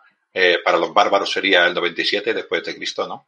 Y, y se titula eh, Las esperanzas de Nasica Valerio, ¿no? Y el trocito es, será cortito, eh, dice lo siguiente. El senador Lucio Licinio Sura salió del encuentro con el emperador con la sonrisa en la boca. No podía contener su alegría. Cuando fue recibido por sus clientes, todos lo felicitaron. ¿Qué había conseguido? ¿Qué era tan importante? Era como si hubiera tenido lugar un alumbramiento. ¿A qué venía la alegría del hispano? En el palacio aún quedaban rastros de sangre de los pretorianos. Tuvo que contener su rabia. Su trabajo seguía siendo proteger a Nerva. Esto, bueno, es un hecho que sucedió en el 97, en octubre de, del 97 después de Cristo, en el que los pretorianos asaltaron el Palacio Imperial, ¿no? Y yo mi historia no me fijo tanto en ello, que también lo explico y digo lo que pasa un poquitín. Yo quería en este caso, eh, ya sabes, Sergio, que a mí me gusta un poquitín hablar de los olvidados, ¿no? Y en mi caso yo hablo de una parte de la, de la Valeria, que también los valerios eran de una familia muy antigua y también tenía parte de la Guet Valeria era plebeya, y bueno, son unos plebeyos que que tienen su vida planeada y todos estos eh, movimientos que se producen en las altas esferas, al final, como un efecto dominó, afectan a toda Roma, ¿no? Y bueno, esta es eh, la historia que explico eh, sobre, fijándome en las consecuencias que tienen estos hechos importantes sobre una familia plebeya, y son hechos muy importantes que tienen unas consecuencias muy grandes sobre Roma. Muchas gracias. Eh, sin duda un capítulo muy interesante porque tuve el honor de, de coordinarlo, de supervisarlo y de leérmelo muchas veces porque eh, lo tuvimos que hacer, ¿no? Y fue un capítulo eh, pues digno a la altura de, podríamos decir, a la altura de, de, lo que escribe siempre Ángel, ¿no? Que es de mucha, de mucha calidad. Eh, así que no os lo perdáis. Si os hacéis con su ejemplar, pues eh, ahí tenéis un capítulo de mucha calidad como el de Manu, como el mío y como el de Federico, que nos va a leer ahora. Adelante, Federico. Muy buenas. Yo solo espero que parece que se engancha un poco la voz, que la gente no se haya perdido de verdad de la calidad literaria de los párrafos que habéis dado. Yo lo testigo que he leído los capítulos y si de verdad no habéis podido mm, escucharlo bien, os animo a comprar la novela y, leerlo tranquilamente y con atención, disfrutándolo en casa porque vale la pena los textos. Yo eh, me tocó coordinar en la época del Bajo Imperio y siempre, bueno, he sido muy amante además de este, de este periodo. Me tocó, pero además he tenido la suerte de, de hacerlo porque es un periodo que me apasiona. Y dentro de esta época hay un personaje, bueno, hay muchos personajes que yo considero gigantes que en otro momento de la historia romana hubieran tenido muchísima mayor dimensión de lo que luego realmente han tenido. Y uno de ellos es Mayoriano, que para mí es uno de los últimos romanos en Occidente. Mayoriano pertenece a la familia de los Valerio y, y bueno, pues eh, realmente yo creo que es uno de los últimos exponentes de, de, la rama de la clase noble de los Valerio, ¿no? Y, y, bueno, para mí, a mi manera de ser, de ver, es una de las últimos eh, políticos, de los últimos militares romanos que de verdad se lo jugó todo por devolverle eh, el antiguo esplendor a Roma, por volver a poner a Roma en el sitio que se merecía frente a las múltiples amenazas que en el siglo V eh, tenía que enfrentar, ¿no? Y cada vez con menos recursos, ¿no? Entonces, bueno, eh, Voy a leeros un poquito la, entrada. El relato lo he construido en torno a este personaje real visto desde el punto de vista de un personaje que es ficticio, que es su primo, que le acompaña en su carrera militar, ¿no? A lo largo de, a lo largo de todo ese camino que le lleva a intentar poner a Roma en su sitio. En fin. Mayoriano, la última esperanza de Roma. Anochecer del 2 de agosto del año 1214 a Urbe Condita. 461 después de Cristo, de Ertona, norte de Italia. Contemplo el ocaso del día. El cielo se llena de colores rojizos y parece teñirse de sangre. No puedo evitar pensar en mi futuro. Para bien o para mal, siempre está asociado al hombre al que juré lealtad. Flavio, Julio, Valerio, Mayoriano. En el campo los soldados parecen nerviosos y alegres a la vez. Me miran de soslayo con una insolencia que hace días no habrían osado mostrar. Comentan la noticia de su muerte. Oficialmente la causa ha sido la disentería. aunque cualquiera medianamente informado sabrá que se trata de un envenenamiento y que detrás de la ponzoña se oculta la mano del Magister Militum Ricimero, el hombre fuerte de Roma, el mismo que provocó hace cinco días su deposición como emperador. Soy Marco Valerio Albino, primo y primer oficial de Mayoriano, y tengo que elegir entre renunciar a todo y huir lejos de Italia o ser ejecutado. Así empieza el relato. Un poquito por Joder, vaya, vaya avance, parece como, una película, ¿eh? parece como si fuera y he venido aquí, pues en esta vida o en la otra alcanzaré mi venganza. Quien quiera leer más, tiene que comprar a Curve Cóndita, nuestra pequeña niña. Sí, recordamos que son 16 eh, capítulos, 14 autores y que están divididos en tres fases, en tres eh, periodos eh, bastante amplios, ¿no? Monarquía, república, alto imperio y bajo imperio. mientras llega nuestra invitada, antes de que aparezca en pantalla, ¿algún, algún detalle que nos hayamos dejado, algo que, queráis hablar sobre Aburbe Cóndita, mm, Federico, Manuel, Ángel, algo que queráis destacar así para, para darle un poco más de información a nuestros videoyentes. Bueno, pues decirle que, que se puede comprar de cualquier manera, tanto de las librerías tradicionales hasta todas las plataformas de estas de internet, de corte inglés, Casa del Libro, Amazon. En la propia página de EDAF, si se entra con el título de la obra, en la parte de abajo de la publicación aparecen cinco o seis enlaces de estas plataformas, pero también en cualquier librería no van a tener ningún problema en encontrarlo. Que digan que quieren el libro Azul Recóndita, la Roma de la Gens Valeria, de la editorial EDAF, y no va a tener ningún problema en tenerlo. Si no lo tienen ya, en tenerlo en pocos días. Sí, yo eh, quería que los oyentes, eh, yo soy un, a mí me gusta mucho, mucho leer, ¿no? Y es la primera vez que veo una cosa así. Eh, un libro que hable sobre, sobre historia de Roma y que además te hable, como ha estado hablando antes Mando de Camilo, o de, o de lo, o del origen de la República, de Julio Bruto, y, no sé si tendrá que, no voy, a, no voy a decir nada, no sé si tendrá que ver algo Lucrecia o algo, ¿no? Pero bueno, el, del inicio de la, de la República, y Mayoriano, y todo este tipo de personajes, ¿no? Eh, otra historia que ahora me acuerdo, eh, bueno, de, final del Alto Imperio, ¿no? Eh, yo, por ejemplo, que hablo de Nerva, tú que hablas de Augusto, estamos hablando de, épocas muy diferentes de, Roma y todo esto está condensado en un mismo libro. Yo no soy consciente, mira que, que intento, he buscado y leo mucho de Roma, no soy consciente de haber encontrado una cosa así en ningún sitio. Realmente la frase que, que, podemos utilizar para resumir esta novela es la historia de Roma como nunca te la han contado, porque es una manera muy original de, de contarla y que he visto muy poco en literatura. Sí, ¿no? Viene, viene desde la fundación de Roma en el 753 a.C. hasta la caída del Imperio Romano de Occidente en el 476 después de Cristo. Entonces es un paseo por toda esta historia de Roma eh, a través de varios personajes, como ha dicho antes eh, bien Manuel, hay algunos que son eh, reales y otros que son ficticios, no deja de ser una novela histórica, evidentemente tiene su parte de ficción, pero sí que lo que hemos pedido y lo que hemos cuidado muchísimo es el rigor histórico a la hora de ambientar estos relatos. Entonces, no os preocupéis porque rigor lo tiene, lo tiene de sobra. O sea que no, os vais a preocupar porque está supervisado y, tiene personajes reales y personajes ficticios. No sé, Manuel, ¿me he dejado algo? ¿Algo que quieras añadir tú también? No, yo creo que, hemos hecho un buen, buen análisis de la novela. Habría muchísimo que hablar. Yo no, no paran de ocurrírseme anécdotas y cosas porque ha sido un trabajo largo y muy interesante. Eh, antes me acordaba cuando estábamos hablando de, lo que ha sido la coordinación con los autores, ¿no? Eh, la dificultad, por ejemplo, eh, como anécdota que yo me encontraba sobre todo era que, claro, cuando uno escribe algo es como su, como su no tiene hijos, no es su hijito. Entonces, que te digan que tu hijito la ceja la tiene un poquito, que habría que tocársela o que hay que hacerle cualquier detalle, cualquier cambio, pues siempre es complicado, ¿no? Y, en ese sentido, pues a mí me gustaría agradecer a todos los, el resto de autores que hayan colaborado de esta manera y que, y que hayan aceptado todas esas, eh, bueno, críticas, entre comillas, o aquellos cambios que había que hacer para seguir un poco un orden y demás, ¿no? Que es una cosa que siempre es complicado cuando se trata de tantos autores y, de tantos relatos, además todos muy buenos. Por lo tanto, mm, yo creo que poco más que decir, o, mucho más que decir, pero no con poco tiempo de la novela. Ya, eh, aunque vosotros no lo veáis, yo sí estoy viendo que eh, se ha incorporado la invitada de excepción, eh, la estoy viendo aquí con nosotros y, y supongo que ahora Sergio querrás presentarla. Así que te dejo ya que la presentes.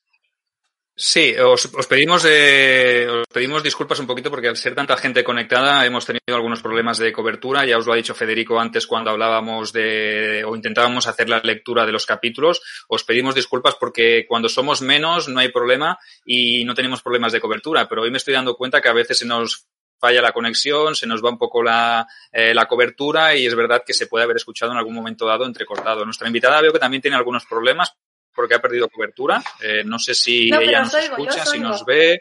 Eh, ¿Me oís? Vale, nos oyes.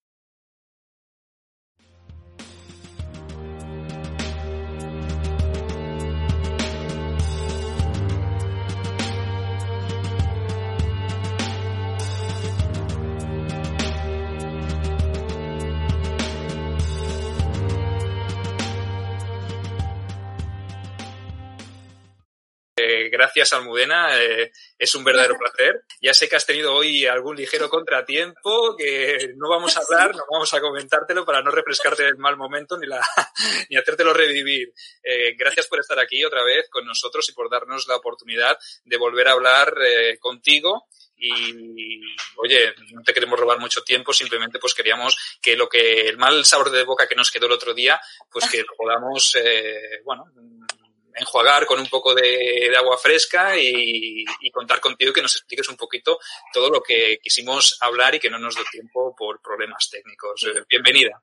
Bueno, muchas gracias. Estoy encantada de, de conectarme otra vez con vosotros. Oye, ¿qué es, qué es lo que ¿Qué es lo que te une a ti al puente romano de Alcántara? Que es el, eh, recordamos que es el, el, el, donde va destinado todos nuestros royalties de todos los autores de, que hemos participado en este libro, en esta novela histórica, eh, a Burbe Condita, la Roma de la Gens Valeria, publicado por, por EDAD.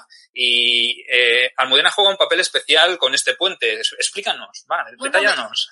Me, lo habéis hecho jugar, porque ah. para mí fue una, una, pero yo encantada además, eh, para mí ha sido una sorpresa, primero, eh, la, la, originalidad del libro, de que esté escrita por distintos autores, y luego por detrás eh, la generosidad que hay por parte de todos los autores, porque el dinero va destinado para, para este puente de Alcántara que está en, este puente, en este pueblo tan maravilloso donde yo pasaba mi infancia, y, con el fin de que algún día lo podamos convertir en patrimonio de la humanidad. Es un puente romano que, aún sigue en pie, que es de los que yo creo que mejor conservados están ahora mismo en España y no sabría decirte parte de Europa. Y me une pues mi infancia porque veraneaba allí y me convirtieron en embajadora del puente. Así que sé que el, destino de esos royalties van para, para, este maravilloso puente que queremos que algún día pues no se transite sobre él o por él. Porque aún pasan todos los camiones y todos los coches, la presa que se hizo, todos los camiones con todo el material pasaba por encima encima de él y lo que no sé es cómo aún está en pie. Sí, Ángel, eh, ¿alguna pregunta tú que quieres hacerle a Almudena sobre el tema del puente? Y... Sí, yo lo que la otra vez que me, gustó mucho porque los recuerdos de la infancia eh, nos duran toda la vida, Almudena, ¿no? Y entonces eh, sé que explicaste, quedó muy entrecortado, ¿no? Creo que explicaste que cuando tú llegabas al pueblo, la imagen que tenías con tus hermanos, es, explícalo otra vez porque a mí me pareció lo, mejor de la, de la entrevista. Claro, yo te estoy hablando de cuando yo tenía, pues, eh, desde, de que, que recuerdo, pues, cinco añitos, seis añitos, siete. Entonces, todos los veranos en agosto, que era la época de, de más calor Extremadura, es porque en verano además es terriblemente calurosa y en invierno fría. Y me acuerdo que los viajes no son como ahora, que igual en seis horas estoy allí en coche. Es que antes tardábamos el día entero.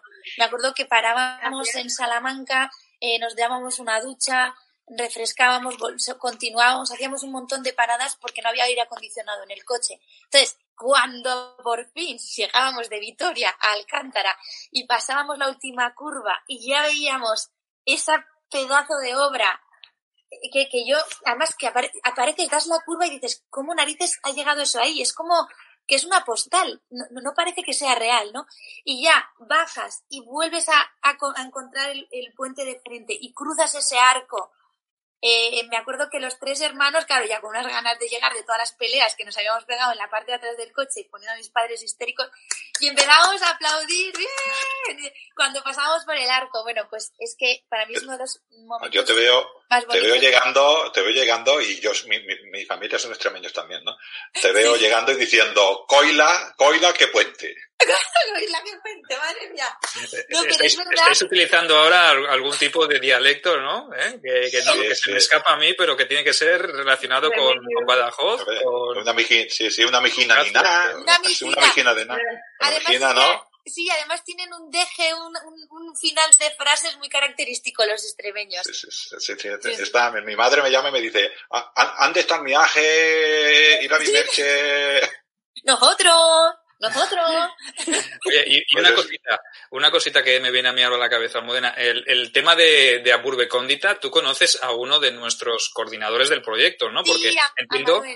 Que te, que te hizo llegar la obra, que, que bueno, que también tener eh, detrás de todo este proyecto a alguien que esté estrechamente vinculado y que, y que realmente sea una persona con, con cierta fama, como tienes tú, con fama, a ver, porque has representado a España en Juegos Olímpicos, ahora estás haciendo, estás apareciendo en series de televisión, en películas también. Oye, pues para nosotros como, como autores de este proyecto, pues nos congratula muchísimo poder contar con, con el apoyo tuyo, con esa figura visible que, que nosotros no lo somos, porque re- nosotros no somos más que escritores y que evidentemente detrás de todo este proyecto pues hay un- una, parte benéfica, social, eh, eh, como quieras llamarla, ¿no? Altruista. Entonces, contar con, contigo y promocionar todo este proyecto también, contar como uno más, como, como si fueras uno más de nosotros, pues para nosotros también nos llena de orgullo. ¿Cómo llegó a ti este proyecto? ¿Cómo te lo hizo llegar Manuel?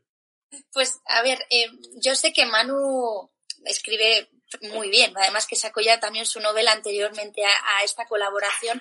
Y, pero claro, la sorpresa nuestra fue que yo, que se enteró posteriormente que yo era embajadora del, del puente, pero es que Manu, Manu y yo somos amigos a raíz de que mi marido tiene un amigo en Málaga eh, y entonces este, este amigo era amigo de, que yo le llamo Vegeta, que yo no le llamo Manu, le llamo Vegeta Ah. por Son Goku, porque es que tiene la misma cara que Vegeta, o sea que, y entonces ya claro, no lo veremos igual, ya no lo veréis Ya, igual. ya no lo veremos. ya no igual, le vais ¿verdad? a ver igual.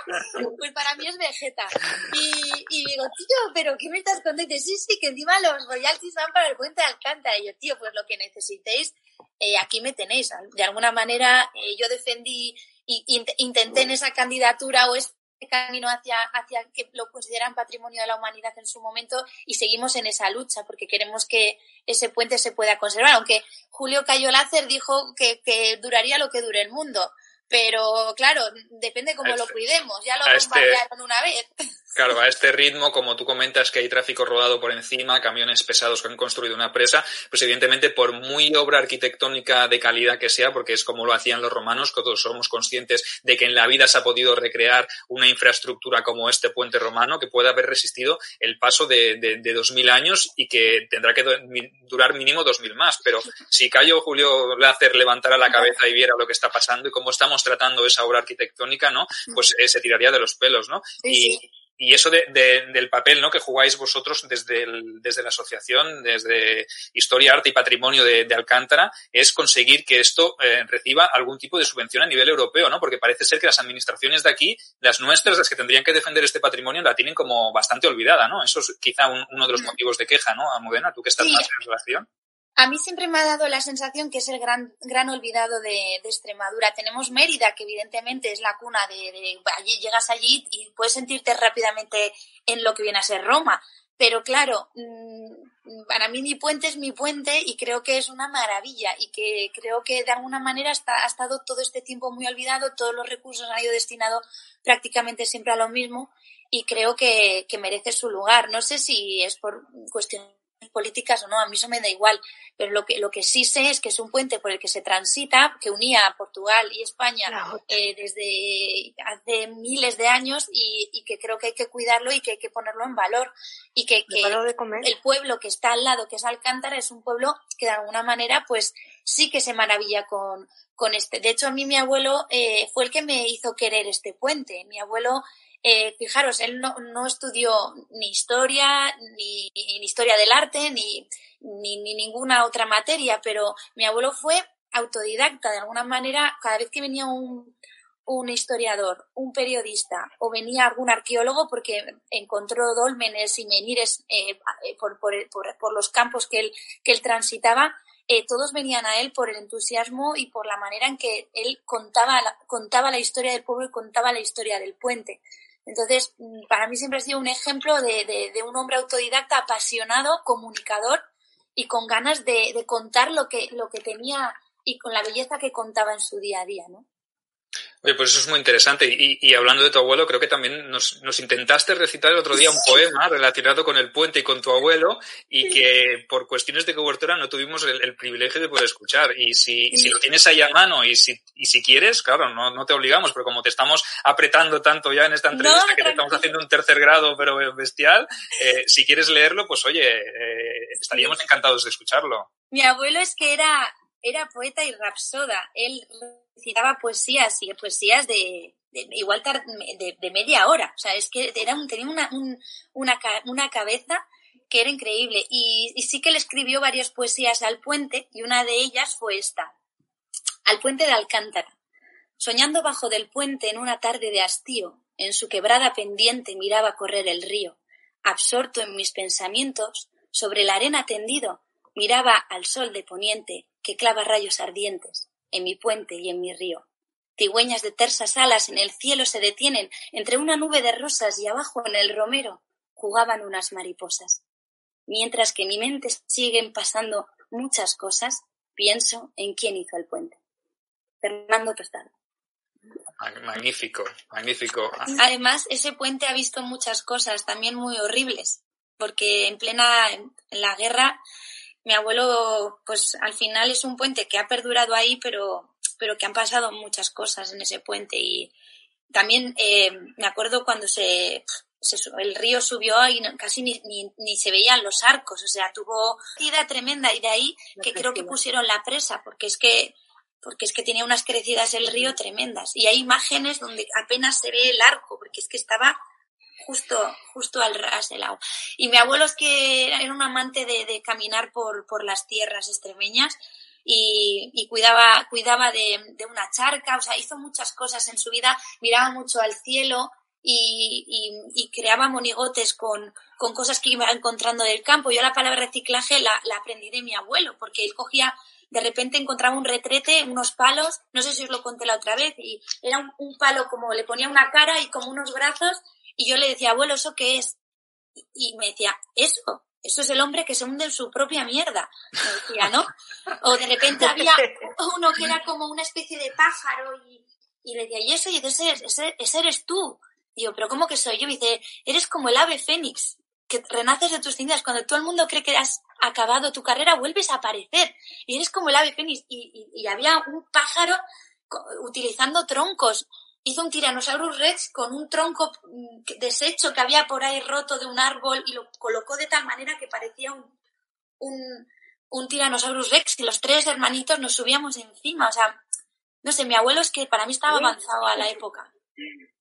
Oye, no te, no te queremos robar más, más tiempo porque, a ver, ha sido un placer tenerte aquí. No sé si tienes ocupaciones, tendrás que, que estudiarte uno de esos tochos de guion porque seguramente tendrás trabajo y tendrás he, he tiempo límite, ¿no? He terminado con Puente Viejo, pero ahora empiezo una, un proyecto muy chiquitito, pero también tengo que estudiar. Pero bueno, que he estado encantada ¿eh? de estar pero con nos, vosotros. ¿Nos puedes avanzar algo o qué? ¿O no es top pues, secret?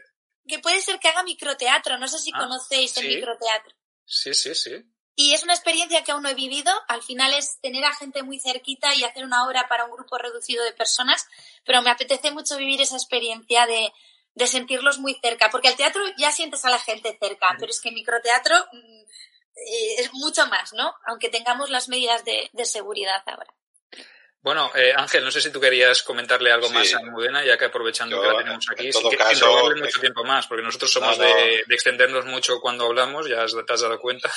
Yo solo quería hablar un poquitín en las pocas palabras que me quedan ya de Castúo, ¿no? Y decirle que toda esta gente que tiene el puente hecho en Farragua, vamos a ir los legionarios romanos y están apiados. Vamos a enviar nuestra legión y vamos a reconstruir ese, puente y vamos a desviar el tráfico y construiremos otro para que pase por allí y que pueda desviar eh, eh, esa carga que no tendría por qué soportar este puente que, es patrimonio, que no debe ser patrimonio de, España solo, sino de la humanidad, ¿no? Porque es un, legado de esta herencia romana que ha quedado tan, tan marcada aquí en Hispania y que desde aquí pues hacemos un, un, llamamiento a las administraciones eh, que se impliquen, por favor, que no todo vaya para Mérida, que sí, que Mérida Augusta está muy bien, que está muy chula, que sale en Gladiator también, pero, eh, bueno, sale Trujillo, ¿no? Dice Trujillo en versión original, eh, cerca de Mérita Augusta, pero bueno, que sí que lo que queremos aquí es hacer un llamamiento y que, y que Apurbe Cóndita sea un proyecto también para que todos los que la compren sepan que contribuirán con un granito de arena a la conservación del puente. Entonces, desde aquí, tanto nosotros, los autores, como la editorial EDAP, como en este caso Almudena, que se ha querido pasar por nuestros micrófonos, eh, pues darle las gracias y nos sentimos muy privilegiados con haberte tenido aquí, con haber compartido estos momentos, eh, no relacionados solo con la novela, sino con tu labor eh, eh, profesional y con tus recuerdos del, del, pasado, que son muy, muy importantes y quizá que eso es lo que más nos marca. Entonces, Almudena, si te quieres despedir de la manera que tú quieras, te dejamos. Adelante. Bueno, daros las gracias por la iniciativa, por la invitación y porque bueno considero que bueno que hacéis una labor también muy interesante incluso para gente que es un poquito más alejada de, de lo que vienen a ser los historiadores y lo, las personas como más eruditas de, del gremio, pero que escucharos también pues hace, te hace abrir un poco más la mente, también ver las, eh, las inquietudes que tenéis vosotros y, y, nada, que muchas gracias por lo que estáis haciendo. Gracias, Almudena. Aquí estaremos para lo que haga falta y, y que la gente compre a Purbe Cóndita. Exacto, por favor, que vamos, necesitamos, necesitamos apoyo, necesitamos mucho. Muchas gracias. Un saludo, Almudena. Muchas gracias por atendernos.